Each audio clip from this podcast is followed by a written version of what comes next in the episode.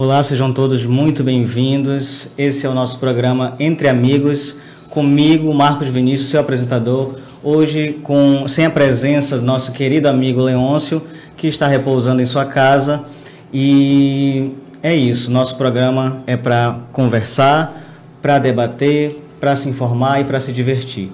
Hoje, como acabamos de ver, nós vamos falar sobre mulheres incríveis. Esse é o tema do nosso podcast de hoje. Mulheres incríveis com Marielle Franco, que é, discursou aqui lindamente, e deputada que sofreu, junto com o seu motorista, é, Anderson, atentado brutal, foi assassinada brutalmente.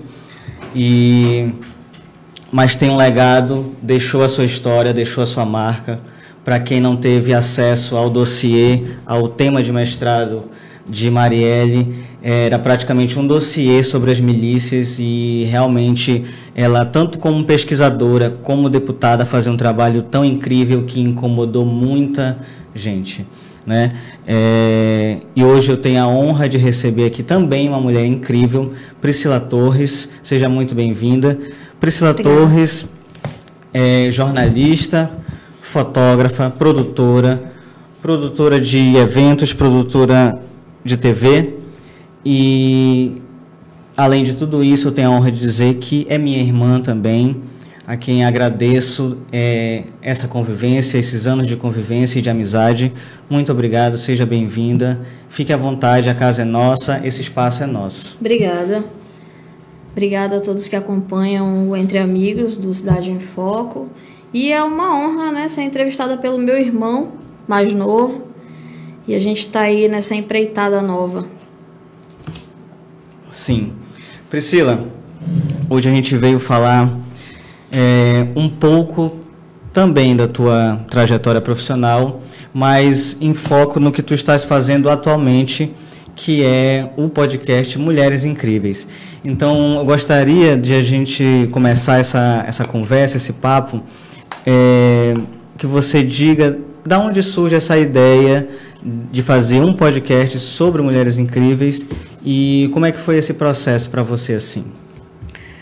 Olha, é, eu digo assim que eu sou militante pelo, pelos direitos femininos desde de criança, quando na escola é, eu questionava a professora por que, que se uma mulher, é, é se, se 100 mulheres estivessem numa sala e um homem entrasse, a gente teria que falar todos e não todas. Eu digo, mas por quê? Só tem um homem e 100 mulheres. Por que a gente tem que falar todos?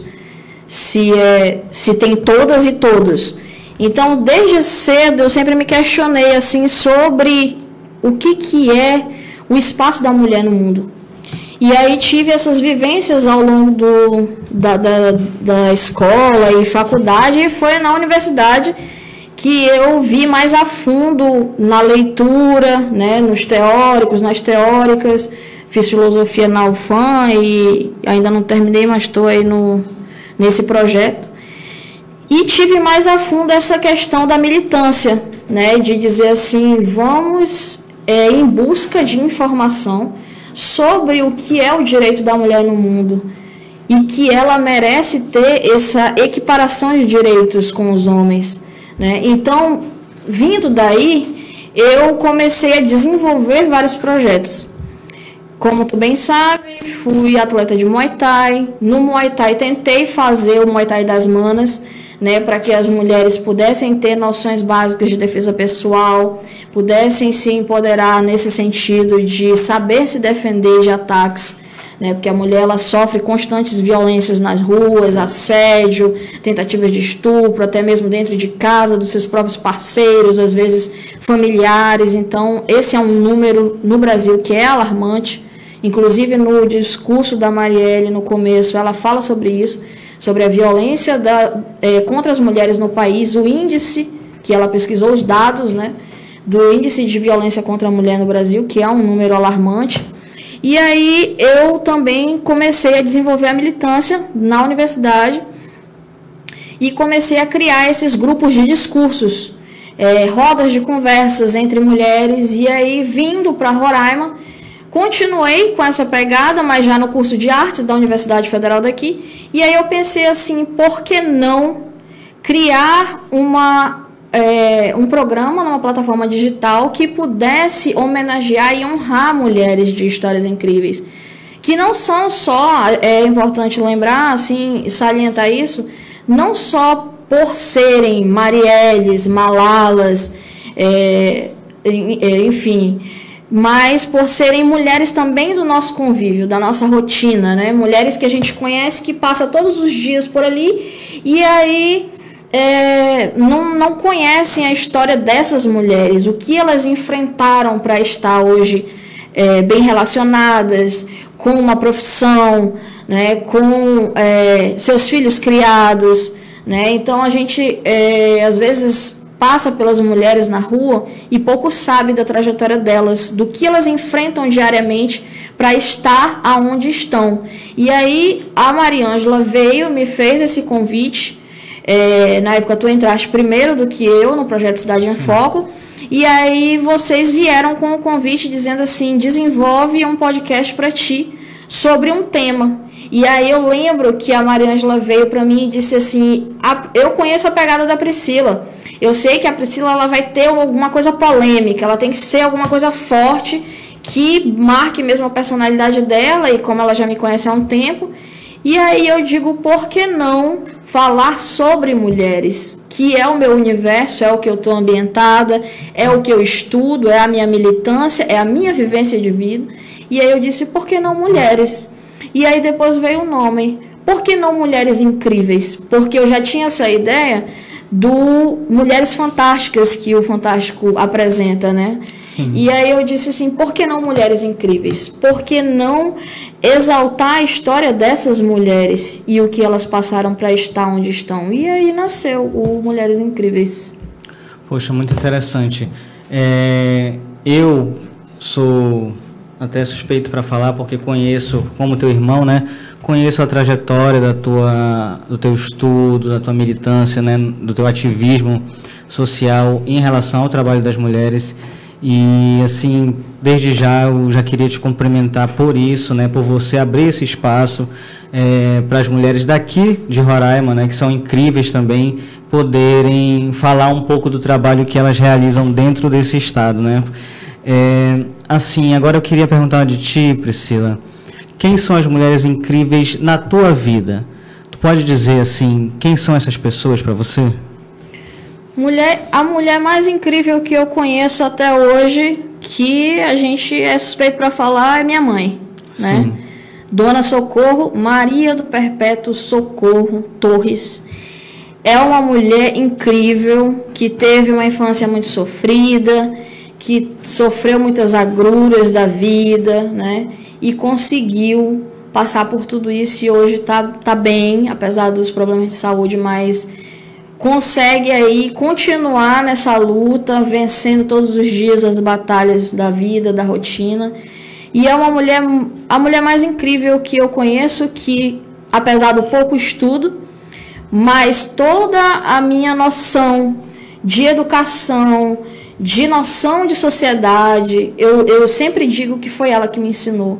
Mamãe tinha isso de a gente criança ela dizer, olha, você vai para casa de visita, você não mexe em nada, você entra e você peça licença, você cumprimente o dono da casa, você agradeça por ser, ter sido convidado. Se você fosse alimentar, você elogie a comida, agradeça, peça licença ao sair, lave seu prato. Então, a minha mãe, ela sempre deu essa, esse norte pra gente, pra gente sempre se impor né, de não aceitar humilhações, Sim. de não aceitar retaliações. Então, ela é essa minha mulher incrível, né? E, e entre ela também, entre essa história dela, nossa avó, que não está mais entre nós, é, também ocupa um lugar muito é, rico e, e, querido no meu coração, né? A avó Raimunda. E a nossa bisavó, que também já se foi há um tempo, né? A avó Francisca. E que a gente chamava ela de Bisa, né? Vovozinha. E ela também foi uma mulher assim de pouquíssimo estudo, sabia só assinar o nome, mas que era de uma educação e de uma orientação de mundo assim que coisas que ela falou eu nunca esqueço. Até hoje eu lembro que ela me ensinou a fazer café. Foi a primeira coisa que eu aprendi na cozinha, que ela disse assim, e eu, é muito marcante isso para mim, porque ela falava, ao invés de fervura, ela falava frevura. E ela dizia assim: minha filhinha, deixe é, levantar a terceira frevura e você apaga o fogo e coa. Então são essas coisas são muito marcantes, né? Da minha avó, da minha bisa e essas são as mulheres que norteiam assim a fortaleza da minha vida, que quando eu vejo eu digo não, é por causa desses exemplos que hoje eu sou a mulher que eu sou. Maravilha. É, tu também é graduando de filosofia, né? E como a gente tem, como a gente sabe, tem um conhecimento, a filosofia é uma ciência que ela é muito assim voltada ao ser, voltada ao conhecimento, voltada a, a, a responder perguntas, né, que geralmente as pessoas não se fazem. Eu queria saber qual, qual foi o momento em que tu uniste a filosofia com a tua com teu ativismo social? Em que momento e quem foi é, ou a pessoa ou a autora que te levou a isso, que, que uniu as duas coisas, que fez você é, unir a sua vida acadêmica com a sua vida de ativista social? Olha, por incrível que pareça, mi, o meu primeiro contato com a filosofia não foi, infelizmente, de uma pensadora mulher. Né? É, eu, eu tinha aula na, na escola fundamental, acho que era sétima, oitava série, e um professor de geografia, porque assim, na época que eu estudei oitava série, era geografia barra filosofia. Uhum. Era um professor só para essas duas disciplinas. E aí eu lembro muito bem desse professor e ele começou a dizer assim: estudem filosofia, filosofia. Quando vocês começarem a ler filosofia, vocês vão se encantar nunca mais vocês vão querer outra vida e tal. E aí eu dizia, mas como é que é esse lance da filosofia e tal? Como é que estuda, o que que lê e tal? Onde procura? Eu sempre fui muito curiosa nessa questão da leitura. A gente desde cedo sempre teve muito contato com, com os livros. E aí eu descobri Joyce Gardner, O Mundo de Sofia. E aí eu disse assim, cara, que coisa incrível, com 12 anos eu ganhei esse livro, né? E aí eu disse assim, como que é descomplicada essa leitura de filosofia de um modo que você entende, que é simples, que é, é mas não simplório, né? Que é uma coisa que é acessível, é, né? é acessível, é uma pegada meio romancista. E aí eu disse que livro interessante, eu vou procurar mais saber sobre isso. Sim. E aí dei uma, uma pausa e só no depois do, do término do ensino médio comecei a tentar vestibulares para a universidade. E aí passei em letras, fiz letras, desisti, aí ficou naquela e tal. E agora? Filosofia. Fui tentar o FAM. E aí passei na UFAM. Quando eu entrei na UFAM, um outro universo se expandiu. Uhum. E aí eu comecei a ver mais de perto essa questão da leitura. E a militância, ela se uniu de uma forma é, seguinte, Semana passada eu entrevistei a Elisa Menezes, que é professora de filosofia aqui, é escritora, e a gente estava justamente Sim. conversando sobre isso. E ela também estudou na UFAM, tem essa vivência. E a gente comentou sobre isso. No meu primeiro dia de aula, o que mais me espantou era a quantidade de mulheres no curso, como discentes e docentes, professoras e alunas. Eu disse: tem, tem pouca mulher aqui. E aí eu comecei a estudar as leituras e eu comecei a me questionar, que é o princípio básico da filosofia, né? O, o eterno questionar-se. E aí eu disse assim: tem pouquíssima literatura feminina de filosofia. E aí eu fui para uma professora minha, que até hoje está lá na UFAM, uma pessoa incrível, que é a Jatobá, né? E aí a Jatobá começou a me dar leituras. E tem a Valcicleia também, que começou a dizer assim: Aí eu cheguei com ela e disse assim, professora Valcicléia, eu noto que tem poucas leituras de mulheres filósofas. me dê esse norte para eu pesquisar, aonde que eu acho. E aí ela começou a me dar Márcia Tiburi, Marilene Chauí, Hannah Arendt, Simone de Beauvoir, e aí eu comecei a pesquisar sobre isso e ler e comecei a novamente expandir o universo. E aí eu pensei assim, por que não desenvolver um trabalho sobre isso, que era o meu primeiro pensamento de TCC, que até hoje tento desenvolver ele com os professores de lá, linkando informações, de vez em quando manda uma mensagem, pergunta e tal, que é a valorização da literatura das filósofas mulheres na grade da graduação. Para quê? Para que quando você entre na universidade, você tenha pelo menos um quantitativo básico de leituras de mulheres, como livros da Hannah Arendt, livros da Simone de Beauvoir, porque você chega na universidade eles dão de cara Descartes, Schopenhauer, Hegel, Heidegger, são homens, só filosofia masculina. Mas e as mulheres? Né? Então Sim. foi daí que começou o questionamento de como aliar a filosofia com a militância feminista. Poxa, muito legal. É interessante a gente falar sobre isso porque sempre dentro do, do nosso. Um dia desse eu estava vendo um vídeo que falava sobre o pensamento social brasileiro, né?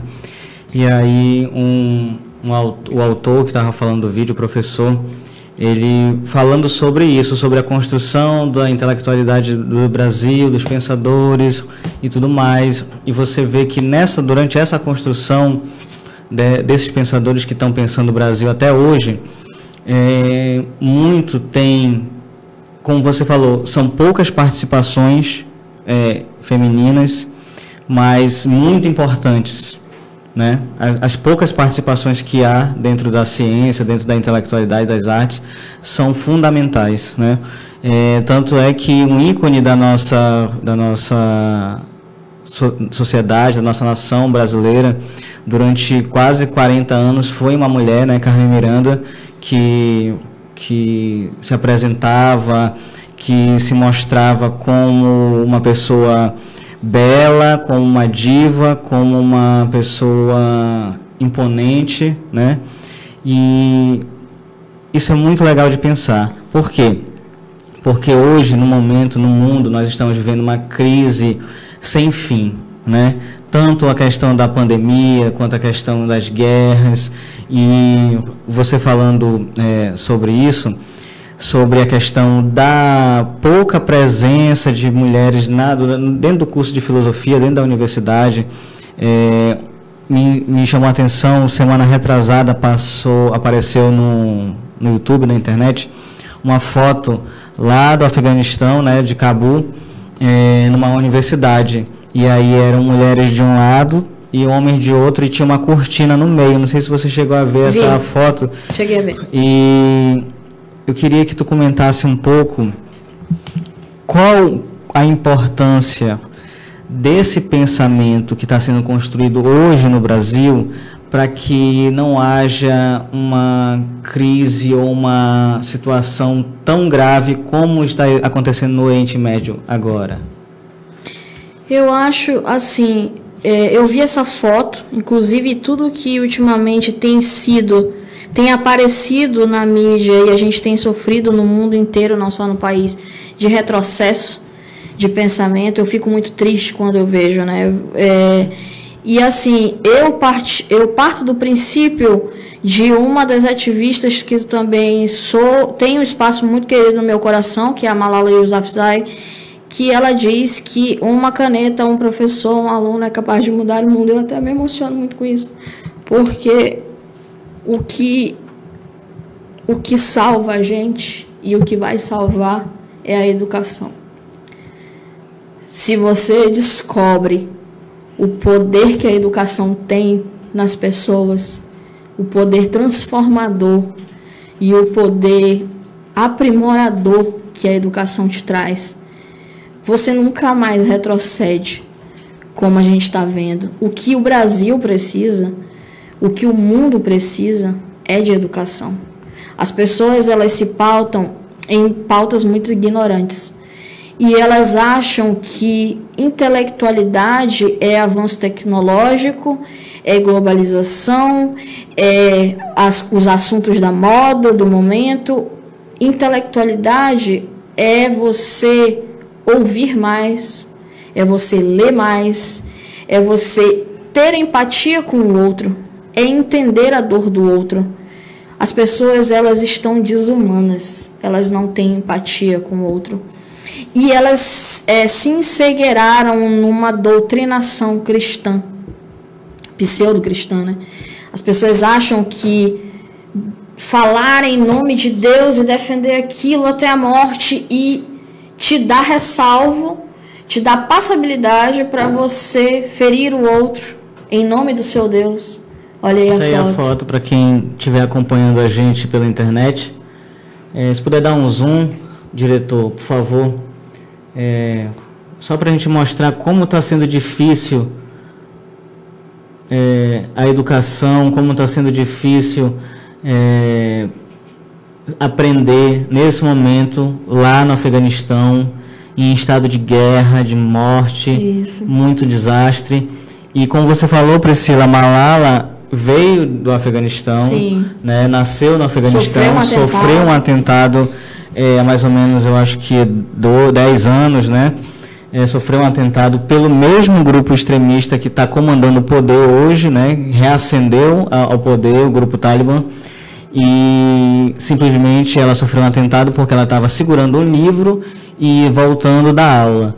Então, é, quando a gente para para analisar essa situação, a gente vê como o, pensamento, como você falou, o pensamento hoje ele está pautado em necessidades básicas, em, em comer, em sobreviver, em investir, né? E isso acaba prejudicando todos os outros pensamentos, todas as outras emoções, todas as outras coisas que também são necessárias para a vida humana, que também são necessárias para que a gente viva bem e em paz, né? Queria agradecer ao diretor por, por procurar a foto para a gente poder ter acesso a isso, né? É, Priscila, tu falou da Malala, a gente está falando da Malala, a história dela é muito boa. É uma menina que sofreu um atentado terrorista porque estava segurando um livro, né? E quase morreu, mas que conseguiu, é, de maneira extraordinária mesmo, é, voltar à vida e deixar, criar, construir uma história, um legado de militância, tanto para a educação quanto para as mulheres. Isso fez ela ganhar o Prêmio Nobel da Paz, Da né? Paz, sim. Em 2012, se eu não me engano, 2010, 2010, 2010 2012. E eu pedi para o diretor separar um vídeo da Malala para que a gente possa conhecer um pouco da história dela. E esse vídeo é um vídeo muito lindo que circula na internet, que é o discurso dela é, em apresentação na ONU, né?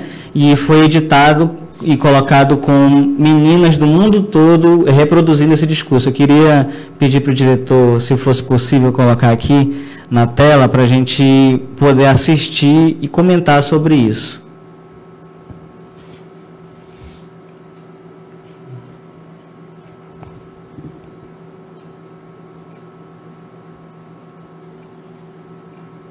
Dear friends, on the 9th of October 2012, the Taliban shot me on the left side of my forehead. They shot my friends too. They thought that the bullet would silence us, but they failed. And out of that silence came thousands of voices. So here I stand. So here I stand. So here I stand. Here I stand, one girl among many. I speak not for myself, but so those without a voice can be heard. Those who have fought for their rights. The right to live in peace. Their right to be treated with dignity. Their right to equality of opportunity, their right to be educated. We realize the importance of light when we see darkness. We realize the importance Of our voice when we are silenced. Today I'm focusing on women's rights and girls' education. because they are suffering the most.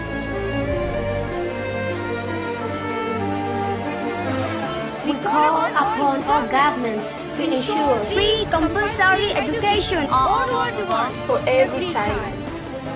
We cannot all succeed when half of us are held back. We call upon our sisters around the world to be brave.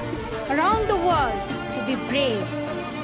to embrace the strength within themselves and realize their full potential.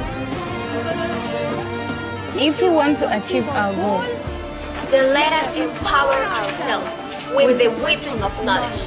And let us shield ourselves With unity and togetherness. So let us wage a glorious struggle against illiteracy, Poverty. And terrorism. Let us pick up our books and our pens. They are our most powerful weapons. One child, one teacher, one book, and one pen can change the world. Education, Education, education. education is the only solution. Thank you.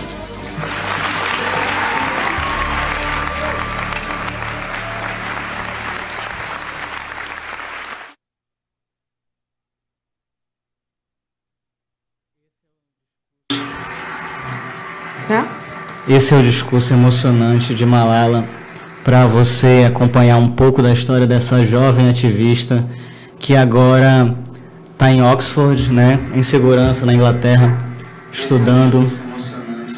E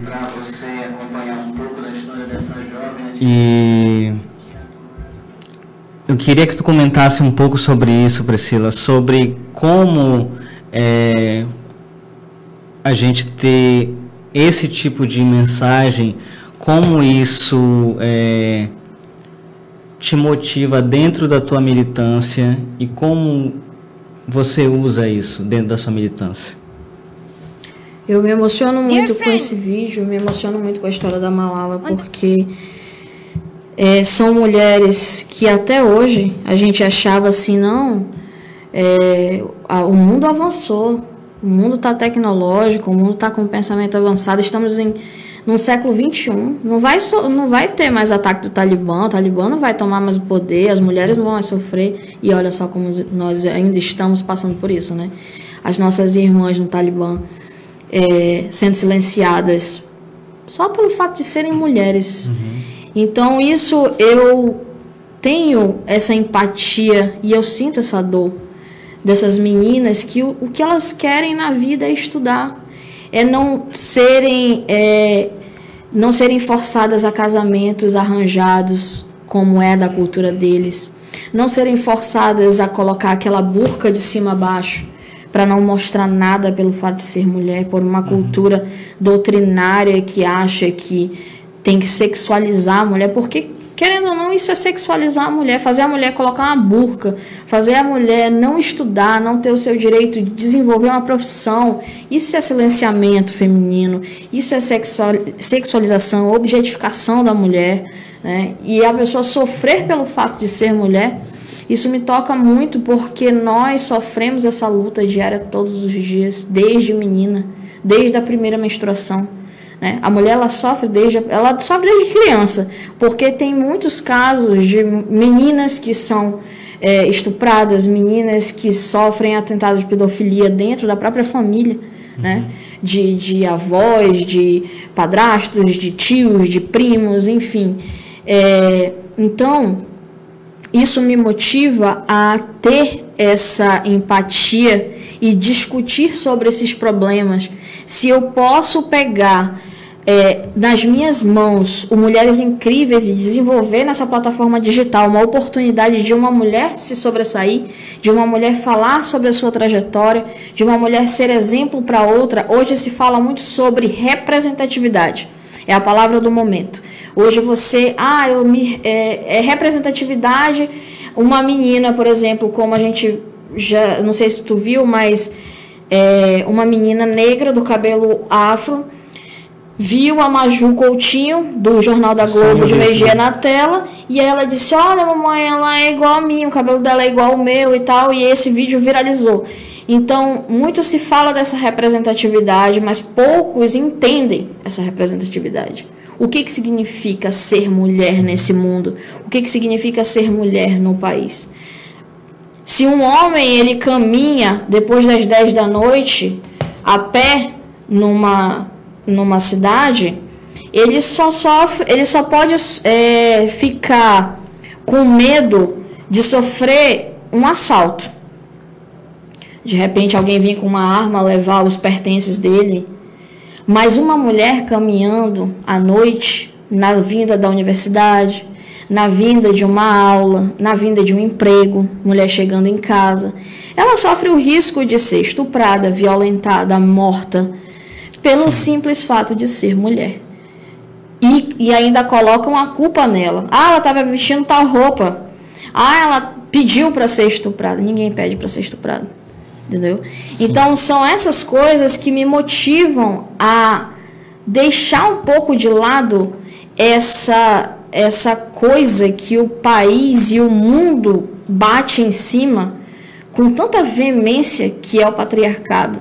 Essa coisa de sempre exaltar o homem no poder e a mulher não, a mulher ela é burra. Ela, eu, a gente tira isso pelo exemplo da nossa antiga presidente, a Dilma Rousseff.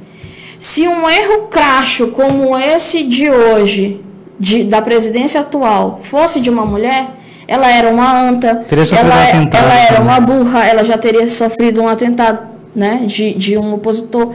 Enfim, as mulheres elas são constantemente retalhadas pelo fato de serem mulheres, porque a sociedade ainda não entendeu que a gente precisa de direitos igualitários. E quando eu falo sobre o feminismo, quando eu falo sobre a questão da mulher, eu não quero que a mulher seja superior ao homem. Eu quero que ela tenha os mesmos direitos. Eu quero que uma mulher tenha segurança de andar 10 horas da noite vindo de um, de um emprego e não ser estuprada.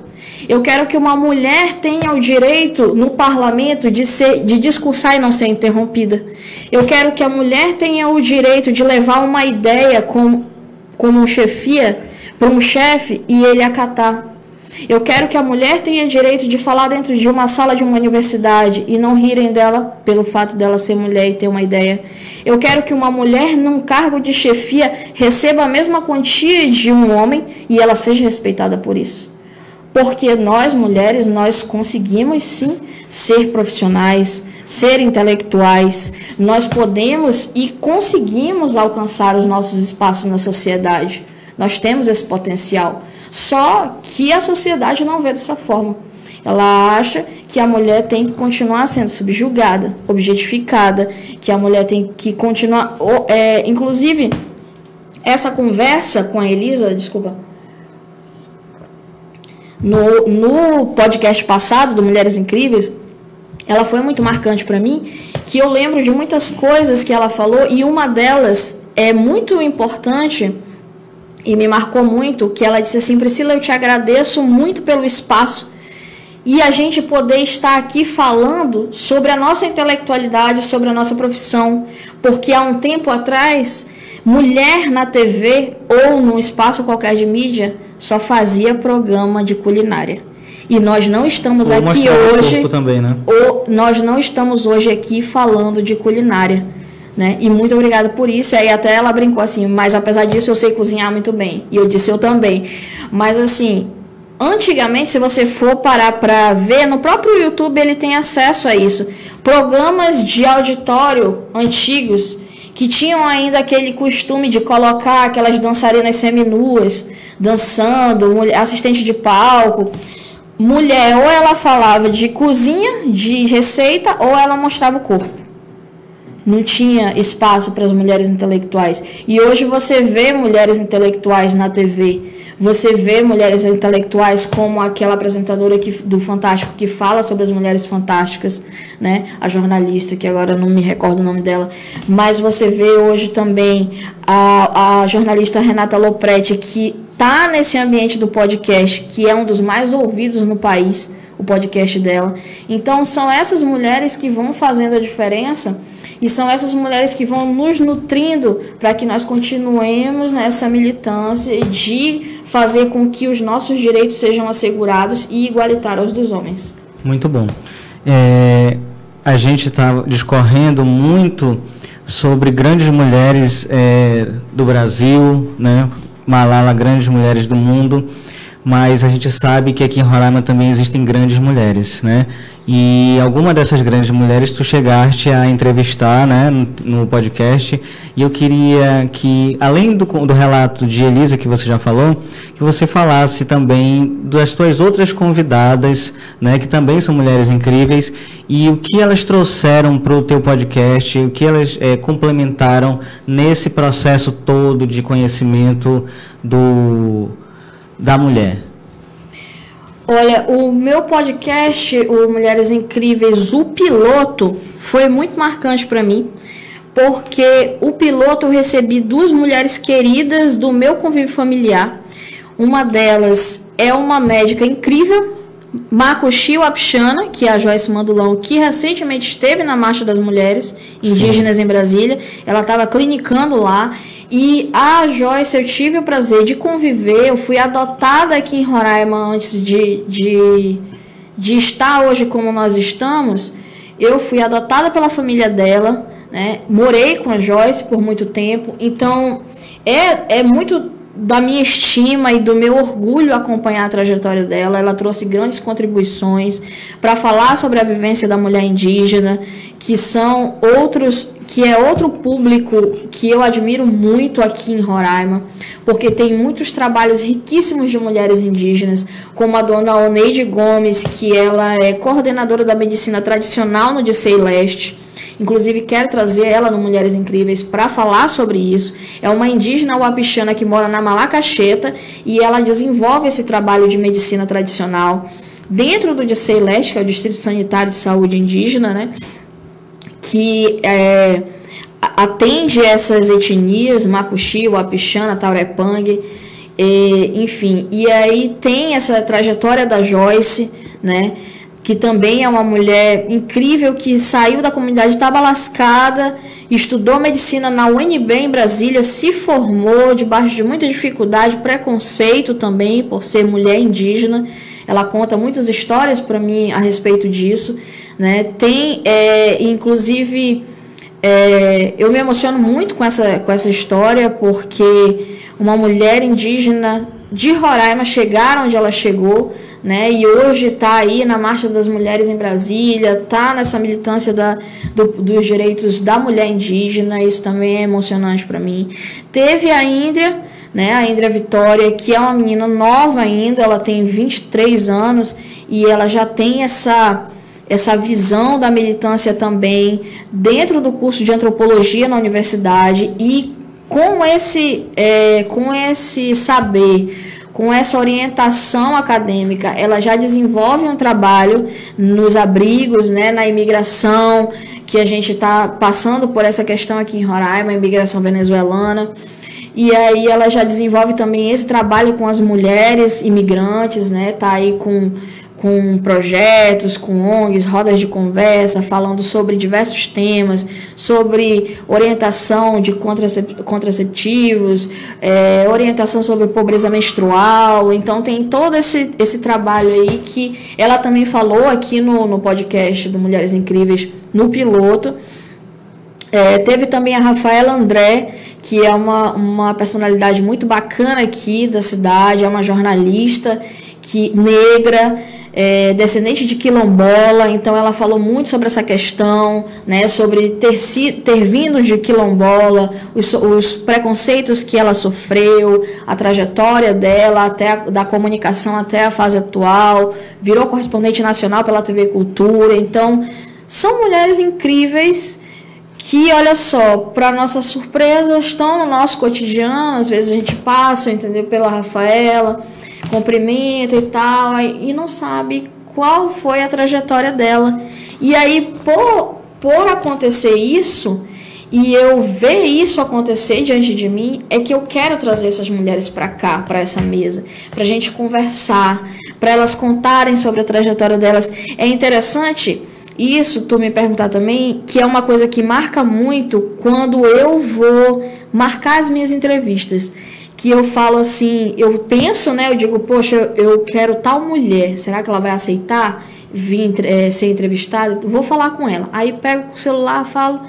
E uma delas foi a Rafaela. Aí eu disse assim, Rafa, você é, topa participar do podcast Mulheres Incríveis, apresentado por mim, tal dia, tal hora. Aí ela, Mulheres incríveis, mas é para falar sobre o quê? Aí eu falei, para falar sobre a sua vida, sobre a sua trajetória. Aí não só a Rafaela, mas quase todas me responderam da mesma forma, para te ver como que é esse trabalho social, né? Como as mulheres são vistas e como às vezes elas mesmas, elas mesmas se acabam se silenciando.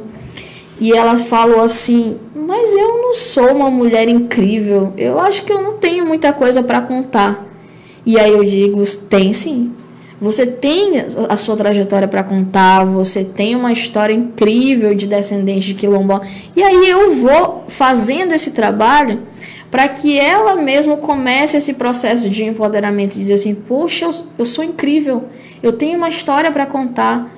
E todos que vêm aqui sentam nessa mesa e a gente conversa, quando a gente sai, que as câmeras se desligam, eu pergunto: e aí, tu gostou? Como é que foi?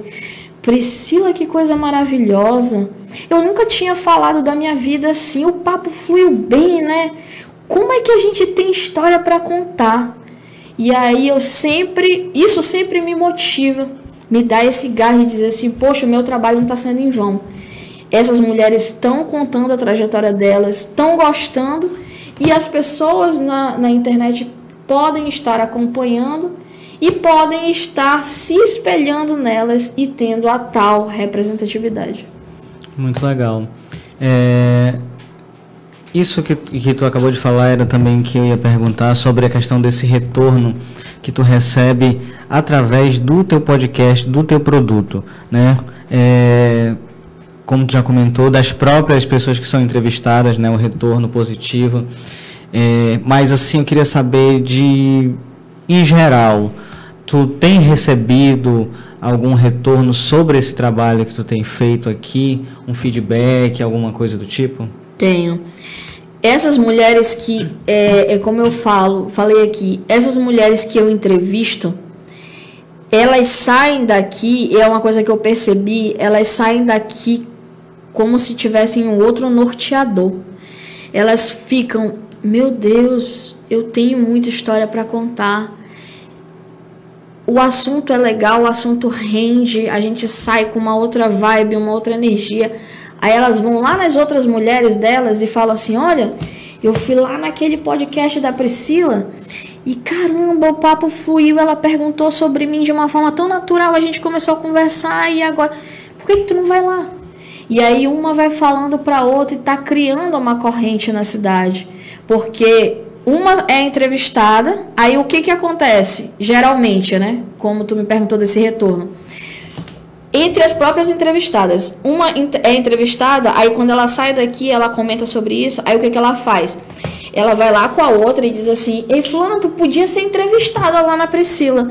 Aí ela vem pra mim e pergunta: Ei, Priscila, a história dessa, dessa mulher aqui, ela é interessante para ti? O que, que tu acha de tu trazer ela na próxima semana? Aí as minhas próprias entrevistadas são as minhas produtoras, que elas vão me pautando e dizendo assim: olha, tem uma mulher tal lá na comunidade Raposa que ela faz panela de barro e vende aqui na cidade. E ela faz esse trajeto semanalmente que tal tu entrevistar ela? Aí eu pego, opa, vou marcar aqui e tal. E aí, assim, eu já recebi é, resposta de mulheres assistindo o podcast nas comunidades indígenas. A mulher fala para outra dizendo assim: "Olha, tal dia vai ter o podcast tal" e a pessoa assiste lá na comunidade com a internet falhando, mas assiste, acompanha pessoas de outros estados acompanhando, porque as entrevistadas vão e fazem esse link, né? E aí tem sido esse o retorno, assim, inicial. Isso aí é muito interessante, porque essa questão de dar voz a quem precisa falar, ela é fundamental. É, eu estou dizendo isso porque tive o prazer de poder participar, estou tendo um prazer né, de poder participar de um trabalho voluntário dentro do serviço humanitário. Né?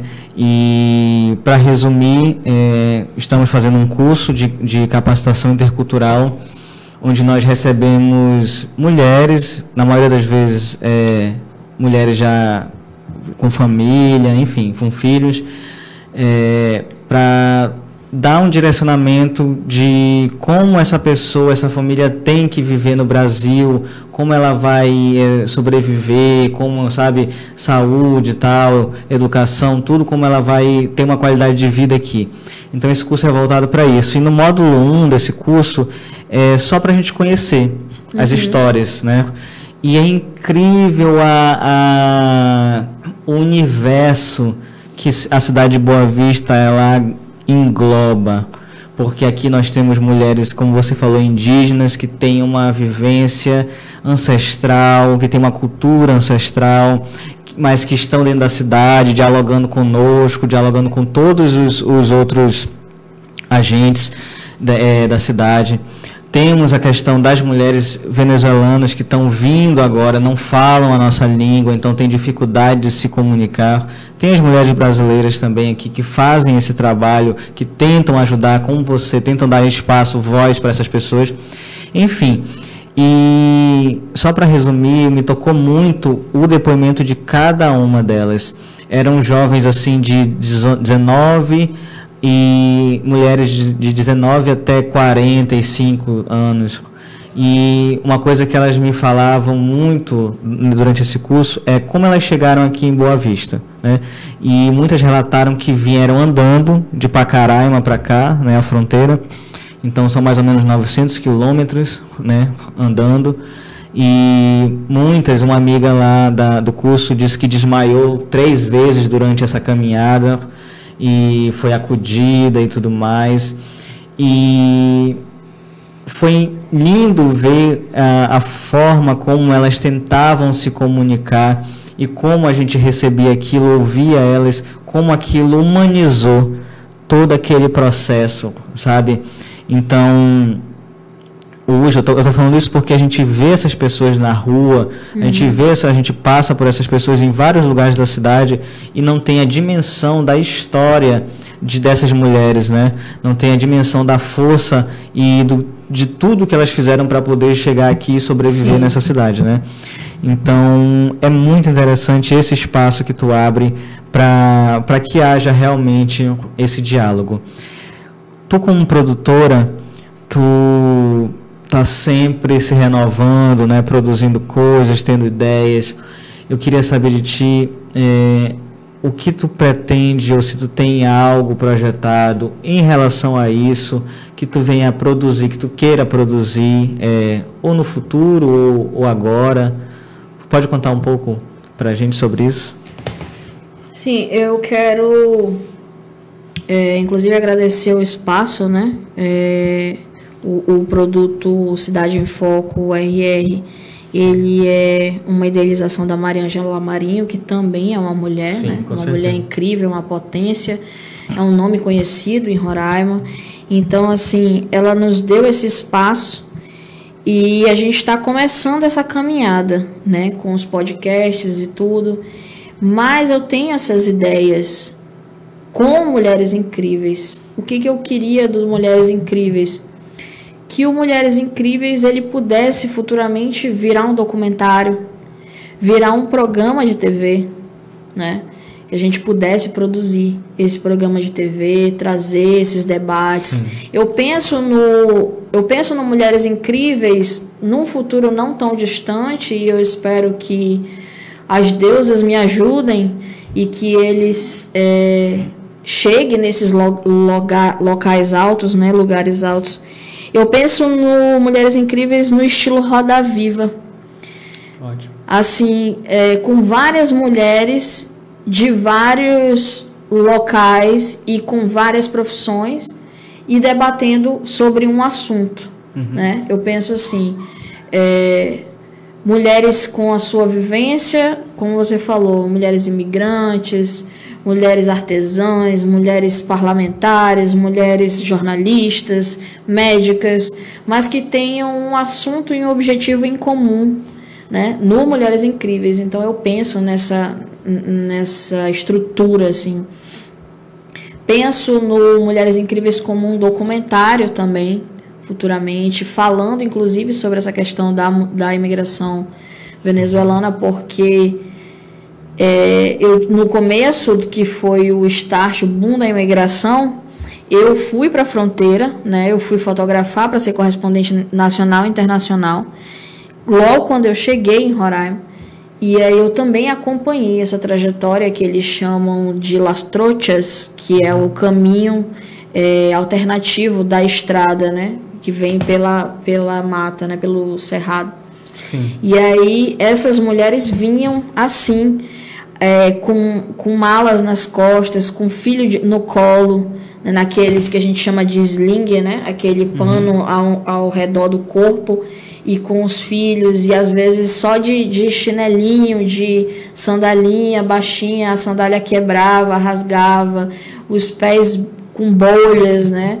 É, e acontecia muito isso aí, de eu entrevistar e fotografar mulheres nessa caminhada que tu falaste dessa tua vivência do curso, eu vi isso de, perto, assim. Uhum. As mulheres chegando na fronteira por Pacaraima e falando pra gente, olha, a situação tá aqui assim, ó, filma aqui, olha como tá meu pé, olha como é que eu tô, eu ainda vou lá no abrigo ver se eu tenho uma oportunidade de entrar, de passar pela triagem e tal.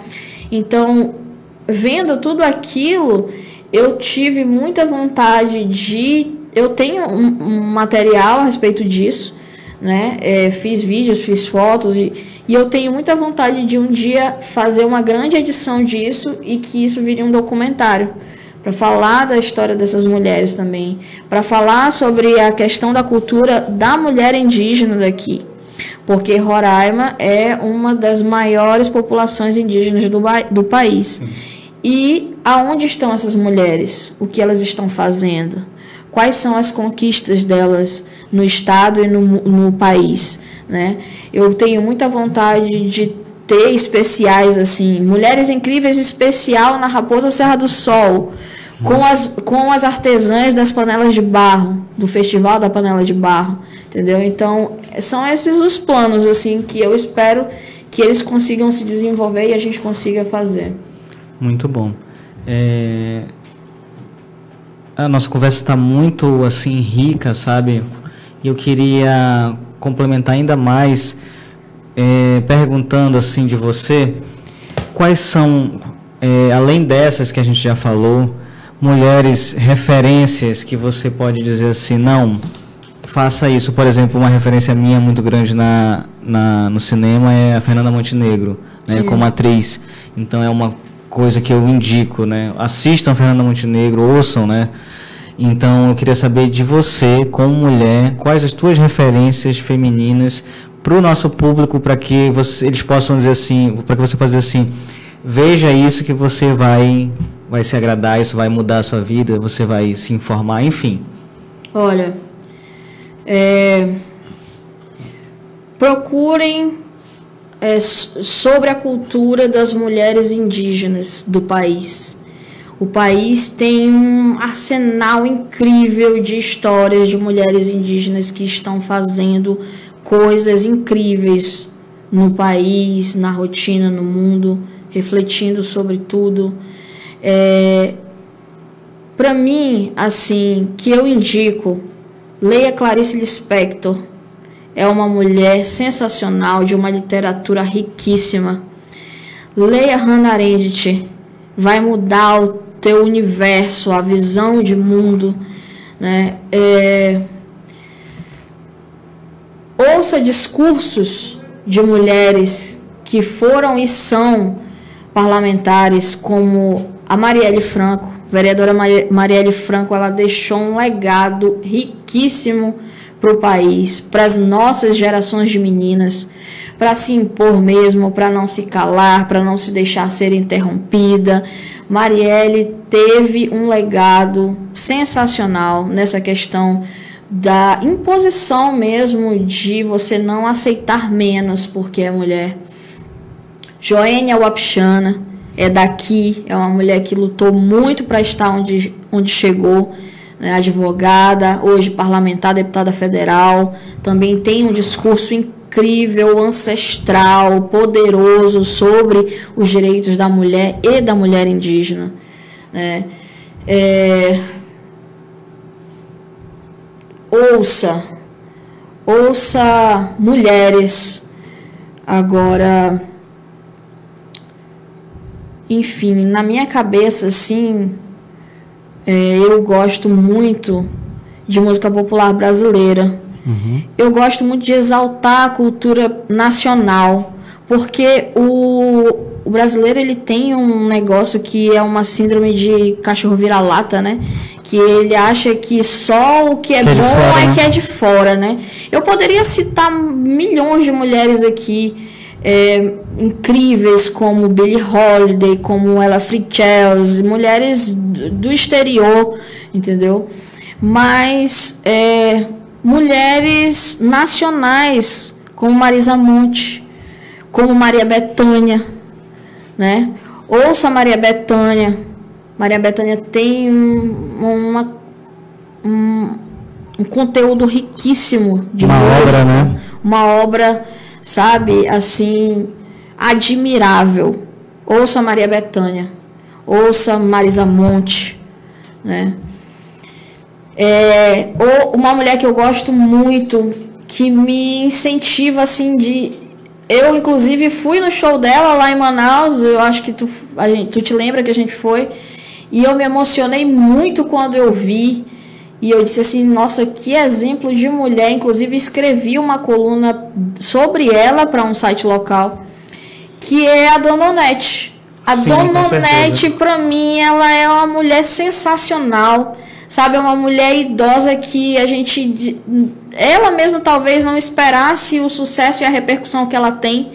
E aí de repente ela se levanta com aquela saia florida e começa a, a, dançar o carimbó no meio do palco. E a galera vai à loucura e quando eu olho para a plateia eu vejo jovens de no máximo 25, 30 anos exaltando aquela senhora idosa que é mulher paraense, nortista, falando e exaltando sobre a sua cultura do ver o peso, sobre o movimento do pescado de Belém do Pará.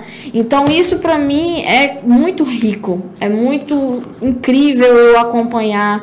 Então, que quem puder acompanhar, ouça Dona Nete, ouça Maria Bethânia, leia Clarice Lispector, veja os discursos de Marielle Franco, veja os discursos de Malala Yousafzai, Veja os discursos de Joênia Wapchana e de tantas outras mulheres que estão aí fazendo história.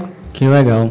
Olha, tu falou sobre a dona Onete, é muito legal porque eu também tenho uma certa história com a dona Onete no acho que foi no Tacacá na Bossa, lá em Manaus, né? O, fizeram, não, foi na, no circuito mesmo do, da prefeitura.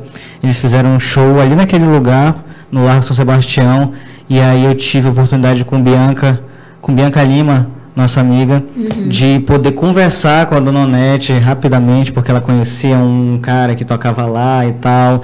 E aí a gente entrou e foi muito legal esse show, me marcou muito é, por causa dessas cenas que você acabou de falar. Ela é uma senhora, para quem não conhece, é uma senhora assim de saúde. É, frágil, né? debilitada. né, debilitada, mas que a mente está mil por hora. E durante esse show todo ela estava sentada, fizeram tipo uma cadeira para ela, uma poltrona, um troninho, uhum. e aí ela estava sentada durante o show todo. E aí teve uma hora que ela estava, o público, como você falou, os jovens, eles invadiram o, o largo e começaram a dançar, dançar o carimbó. E aí ela chega no momento e diz assim: Olha, eu vou me levantar porque eu não estou aguentando ver tanto jovem dançando e eu aqui sem poder dançar. E aí o pessoal foi à loucura, entendeu? E, e é muito legal assim essa experiência porque depois nós fomos lá conversar com ela e vimos que ela é uma pessoa, além de ser inteligente, de ser uma grande artista, é muito simpática, muito receptiva.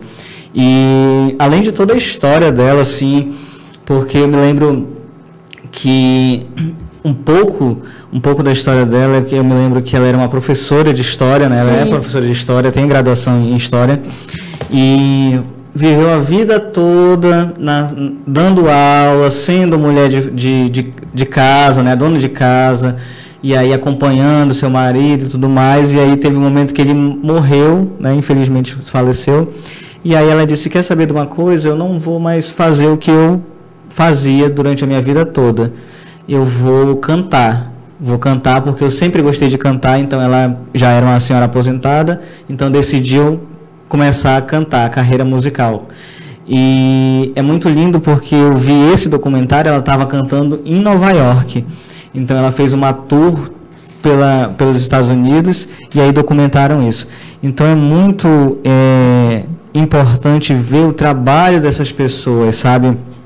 É muito importante ver como, como isso muda mesmo a vida de Sim. quem está olhando. E na própria música dela, ela fala que ela diz, no, ela menciona o ver o peso no meio da malandragem, fico bem na foto, nas entrevistas e na reportagem. Sim. E, aí, e aquilo para ela tudo era novo e ela recebeu de uma forma, né? Porque a dona Nete ela traz essa energia para cima, animada. Outra pessoa que eu esqueci de mencionar, mas menciono agora, se tu me permitir, Elza Soares a Elza Soares tem um álbum chamado A Mulher do Fim do Mundo. Esse álbum ele marcou a minha vida de uma forma e inclusive ele foi norteador para que eu tirasse uma das maiores notas da redação do ENEM na época que eu entrei na universidade, que por muita assim, por muita alegria minha, quando eu fiz o ENEM, que eu abri a folha do rosto da redação, tava lá, produz uma redação sobre os direitos das mulheres e as, as conquistas na atualidade, era alguma coisa assim. Eu disse, meu Deus, isso é um presente. Eu não acredito nisso. E aí eu lembrei, eu disse, vou citar a mulher do fim do mundo, inclusive foi o meu o título da redação. E quando eu vi a nota, eu me alegrei demais, porque veio uma nota das máximas, que a, a redação valia mil pontos, e a, eu tirei 980. E aí eu disse assim, meu Deus, olha isso era, era tudo o plano ali para eu entrar na graduação, para falar sobre a mulher, para pontuar sobre a mulher e entrar na universidade com essa militância da mulher. Olha, esse é um, uma prévia do clipe da Elza Soares, Mulher do Fim do Mundo.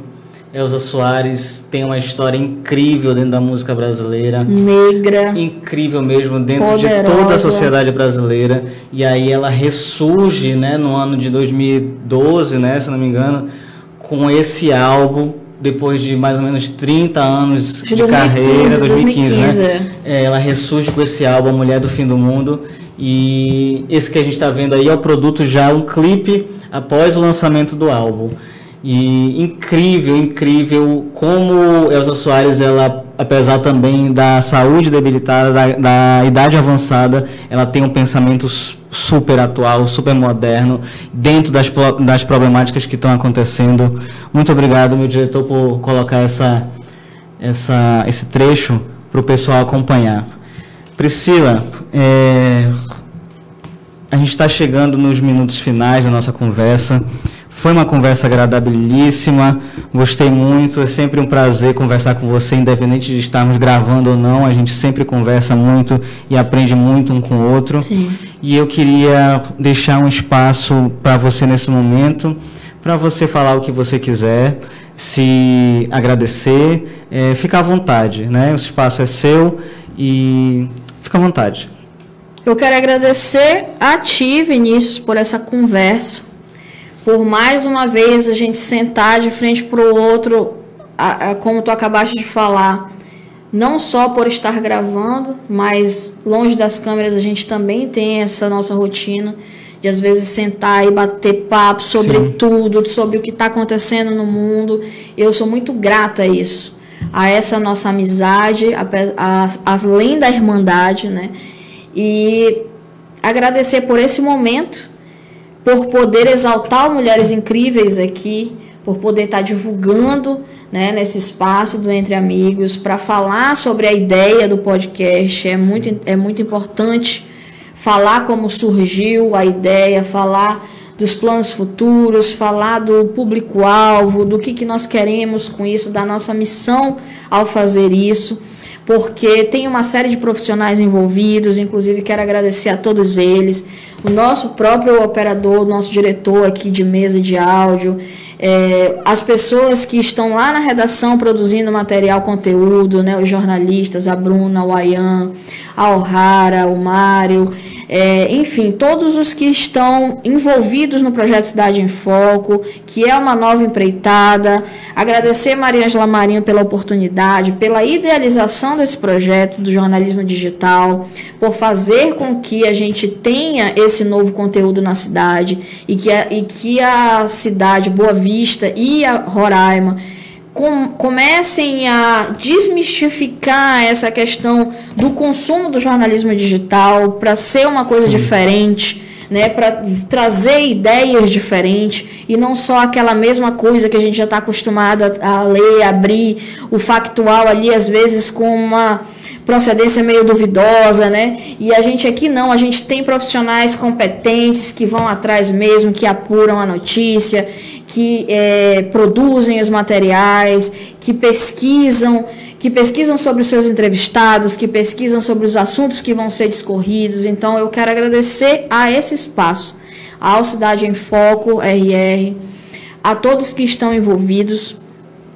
Eu quero agradecer as minhas ancestralidades femininas, o fato de eu estar aqui hoje falando sobre mulheres, falando sobre os direitos das mulheres, falando sobre a trajetória de mulheres que passaram na minha vida e as mulheres que eu admiro. Eu quero agradecer a todas essas mulheres que não se calaram, que não se dobraram, que se levantaram numa voz e disseram: Eu vou fazer a diferença no mundo. Eu tenho poder eu sou mulher, eu tenho condições, eu tenho capacidade, eu tenho intelectualidade, eu posso fazer grandes coisas. E por essas mulheres, como a minha avó, a minha bisavó, que disse que era para eu levantar a terceira frevura do café e fazer ele. A minha avó que descia nas canoas no mercado municipal de Manaus para pegar verdura para vender e carregar nas costas. E por causa disso, por trabalhar doente descendo nas canoas, ela teve as, as amígdalas estouradas e ela ficou surda. Passou a vida toda surda por causa disso. Dessa batalha de criar três filhos sozinha construiu uma casa com dinheiro da feira, juntando ali as moedas. É uma mulher sensacional. A minha mãe, né, que nos ensinou tudo que nós sabemos hoje em dia. A essas mulheres, a essas mulheres eu devo a vida, eu devo a representatividade, eu devo ao sagrado feminino por me colocar nessa posição que muitas vezes eu neguei, por muitas vezes eu é, me ocultei de achar que aquilo era um fardo muito grande para mim, achar que era uma missão muito extensa, de levar a voz a futuras gerações de meninas, para que elas não se calem, para que elas saibam o seu lugar na sociedade, para que elas sejam ativistas no mundo e mudem o mundo e façam um mundo melhor para as mulheres. Nós temos o poder, nós conseguimos. Que lindo. Parabéns por toda a tua trajetória de vida tanto pessoal quanto profissional e por tudo que tu realiza aqui nesse estado, tem conquistado e eu desejo muito sucesso na tua caminhada, muito sucesso nas mulher, na, nas Mulheres Incríveis, é, que venham mais e mais mulheres incríveis somar esse corpo né, e fortalecer essa caminhada que também é nossa, porque a gente é, também participa disso. Né? E agora, para finalizar, eu quero pedir para o meu diretor colocar aí também, é, eu queria pedir uma, uma parte sua, né? Porque eu, eu escolhi uma mulher incrível também para colocar aqui Sim. no para a gente finalizar o nosso nosso bate-papo. E essa mulher, que, queria pedir para o nosso diretor colocar aqui. Essa mulher, ela é incrível, gente. O nome dela é Carolina de Jesus. Ela foi a primeira é, mulher negra descendente de escrava, diretamente descendente de escrava, que chegou é, ao rol, vamos dizer assim, ao rol da da cultura, literatura da, brasileira. da intelectualidade, não só da, da literatura, mas de toda a cultura que move a, a nação brasileira. Né? E eu queria deixar esse vídeo e finalizar com ele, e já desde já é, deixar aqui os meus agradecimentos é, a todos que vieram a esse espaço, que chegaram no seu computador e clicaram. Agradecer a Priscila mais uma vez, agradecer a nossa produção e que sejam todos é, agraciados com, com esse tipo de conhecimento, esse tipo de cultura que é tão importante para todos nós. Então, para vocês, uma boa tarde. Fiquem com Carolina de Jesus, a primeira mulher negra descendente de escrava direta a cantar um samba e, e viralizar esse samba, que é Clementina de Jesus.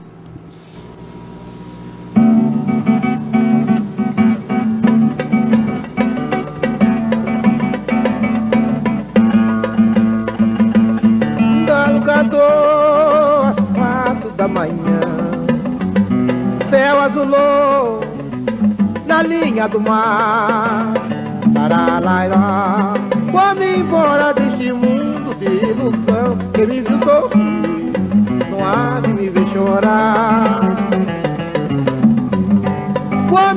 Embora deste mundo de ilusão. Quem me viu sorrir, não há de me ver chorar.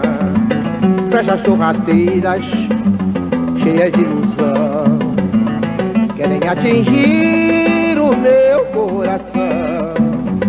Mas o meu amor, sempre tão sereno, serve de escudo pra qualquer ingratidão. Galo cantou, galo cantou, às quatro da manhã. Céu azulou na linha do mar. Laralaia, vou embora deste mundo de ilusão que me viu sorrir, não há de me chorar. Vou-me embora deste mundo de ilusão, que me viu sorrir, não há de me chorar. Fecha a cheia de ilusão, querem atingir o meu coração. Mas o meu amor, sempre tão sereno, serve de escudo pra qualquer ingratidão. Galo cantou, galo cantou às quatro da manhã. Céu azulou na linha do mar. Lai, lai, lai, lai. Vá-me embora deste mundo de ilusão. Quem me viu sorrir, não há de me chorar.